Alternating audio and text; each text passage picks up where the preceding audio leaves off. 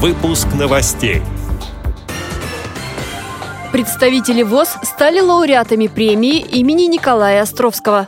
В Дагестане люди с инвалидностью по зрению и слуху посетили музей под открытым небом. В Астрахани прошел областной инклюзивный фестиваль. Далее об этом подробнее в студии Анастасия Худякова. Здравствуйте!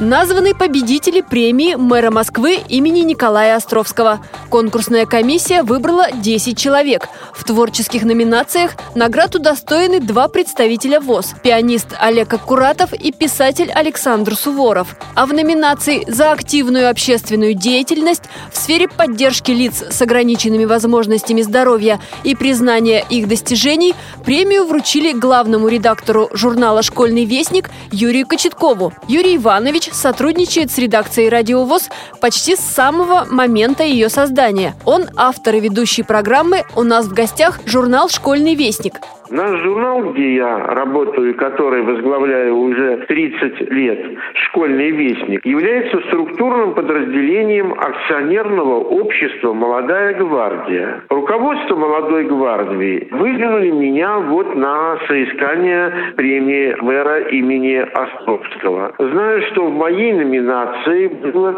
10 человек, включая меня. Ну вот конкурсная комиссия сочло возможным именно вот э, выдвинуть меня на премию в этой номинации. Международную премию имени Николая Островского в 2004 году учредил музей-центр преодоления к столетию со дня рождения писателя. За эти годы ее получили около 200 человек. Среди лауреатов народные артисты СССР Василий Лановой и Иосиф Кобзон, паралимпийцы Михаил Терентьев и Сергей Шилов, певец-победитель третьего сезона проекта «Голос дети» Данил Плужников.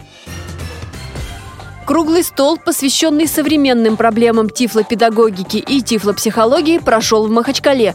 В нем участвовали сотрудники Дагестанского педагогического университета, представители власти, республиканской организации ВОЗ и коррекционных школ для слабовидящих и незрячих. Также в рамках месяца белой трости были организованы специальные экскурсии. Люди с инвалидностью по зрению и слуху посетили исторический парк «Россия. Моя история». В зале «Мой Дагестан» можно ознакомиться с предметами быта, одежды и традициями народов республики. На выставке представлены изделия местных мастеров, посуда и украшения – еще одна экскурсия состоялась в село Гунип.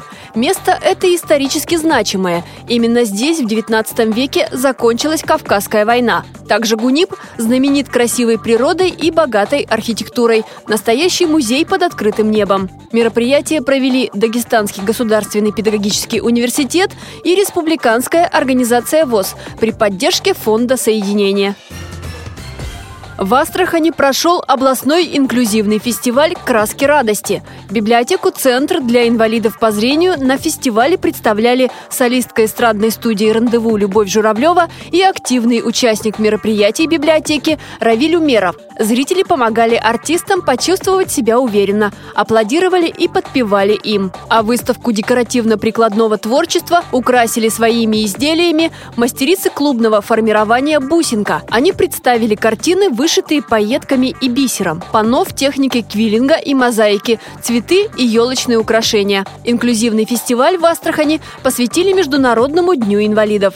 Эти и другие новости вы можете найти на сайте Радио ВОЗ. Мы будем рады рассказать о событиях в вашем регионе. Пишите нам по адресу новости собака ру. Всего доброго и до встречи!